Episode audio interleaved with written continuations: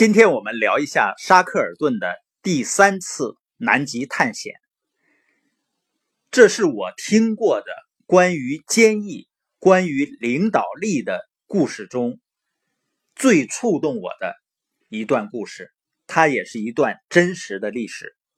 沙克尔顿的三次南极探险呢，都是以失败告终的，但他却被队友称为世界上最伟大的领导者。他的第三次探险呢，是在一九一四年初，扎克尔顿呢发布了一条招聘启事，招聘人手呢要参与极度危险的旅程赴南极探险，报酬很低，需要在极度苦寒、危机四伏且数月不见天日的地段工作，不保证安全返航。如若成功呢，唯一可获得的。仅有荣誉，但没想到的是呢，短短几天报名的人达到五千多人。经过认真严格的挑选，沙克尔顿最后从中确定了二十七名船员。五个月的集训和准备工作结束后呢，一九一四年的八月一号，连沙克尔顿在内的二十七人乘木船离开伦敦。沙克尔顿呢，根据家族的座右铭“坚毅必胜”。把木船命名为“坚毅号”。十二月五号，坚毅号离开了南乔治亚州。第二年的一月八号，坚毅号到达南极边缘的威德尔海之后呢，就深陷冰川之中而动弹不得，并且随着冰雪漂移了十个月，其中包括南极长达数月的漫漫严冬。就在夜夜零下几十度的严寒中，船只呢最后也被巨大的冰坨压毁了。十月二十七号，沙克尔顿下令弃船。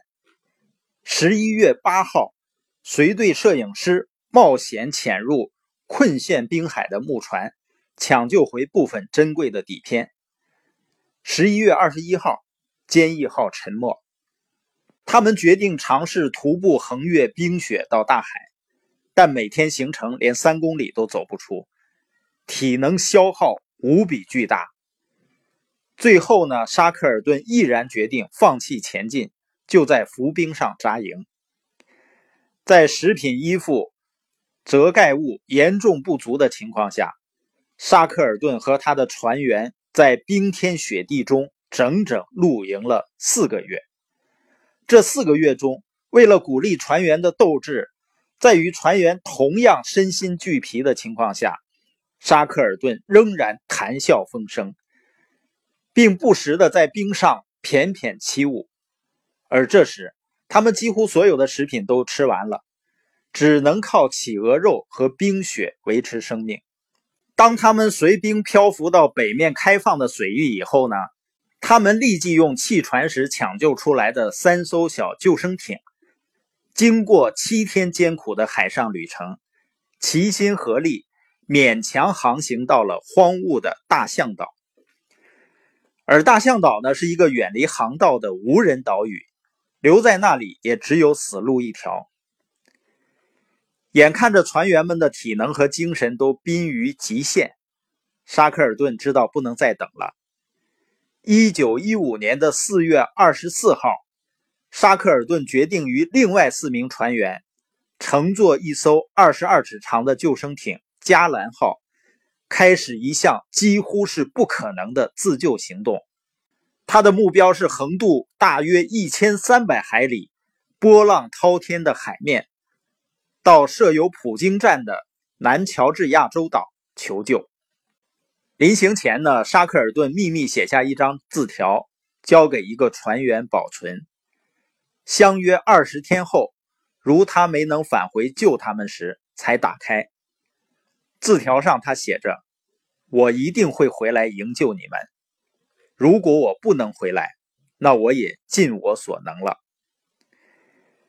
五个人在狂风怒海中航行了十七天。加兰号奇迹般的到达了南乔治亚岛，因为风太大，加兰号无法靠岸，他们不得不在一会儿又飞上半空，一会儿又好像沉入谷底的救生艇上苦熬了一个晚上。几个全身几近麻木的人呢，最终登上了南岸。但是普京站呢是设在岛的北岸，他们留下两个体弱的队员，仅靠一根绳索、两把冰镐。另两位队员随着沙克尔顿，在三十小时内奇迹般的横越了四十二公里，被认为飞鸟难越的高山冰川，走过了从来无人涉足的。南乔治亚内陆，准确抵达北岸的当尼斯普京站。普京站站长目瞪口呆地望着三个像是从天而降、似人似鬼的物体，发问：“你们是谁？”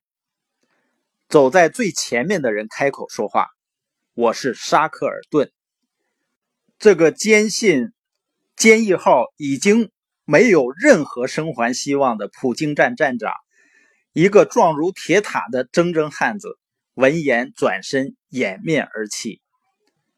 这一天呢，是一九一六年的五月二十号。五月二十三号，还没有恢复的沙克尔顿急不可耐的接到了留在南乔治亚岛的两位队员后，又借船开往大象岛去营救留在那里的二十三个船员。所有的人都劝阻他。要他留在普京站休息，由别人前往营救。但沙克尔顿坚决不同意。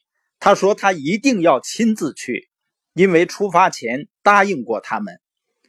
因为风浪太大，前三次的营救均告失败。”八月三十号，当第四次出发的营救船只终于驶进大象岛时，心情激越的沙克尔顿。两眼直盯着前方。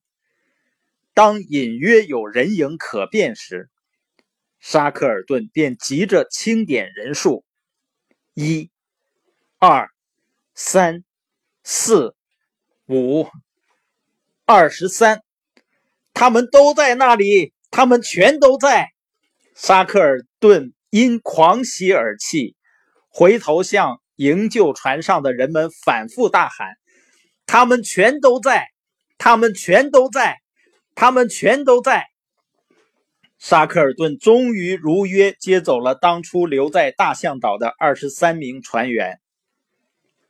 事后有人问这些船员，是什么力量让他们枯坐干等中支撑了近五个月的时间？其中一个船员说：“我们坚信沙克尔顿一定会成功，他有这个能力。”如果万一失败了，我们也知道他尽全力了。这位船员的话与那张根本未打开的字条出奇的相似。问及那位收存字条的船员为什么在超出预计时间那么久之后仍未打开字条，他说：“因为我和剩余的所有人直到那时仍坚信沙克尔顿会成功。”他不会丢下我们不管。从一九一四年八月一日起航，到一九一六年八月三十一日救出所有队员，这场被永载史册的航行与绝境逢生的故事，共历经两年零一个月。这是一次失败的航行，但却成为了人类历史上英勇和顽强斗志的典范。虽历史久远。但在朝不保夕、生命希望接近是零的情况下，沙克尔顿临危不惧的坚毅与诚信，沙克尔顿保持队员士气、维系团队精神的领袖特质，仍然令人钦佩。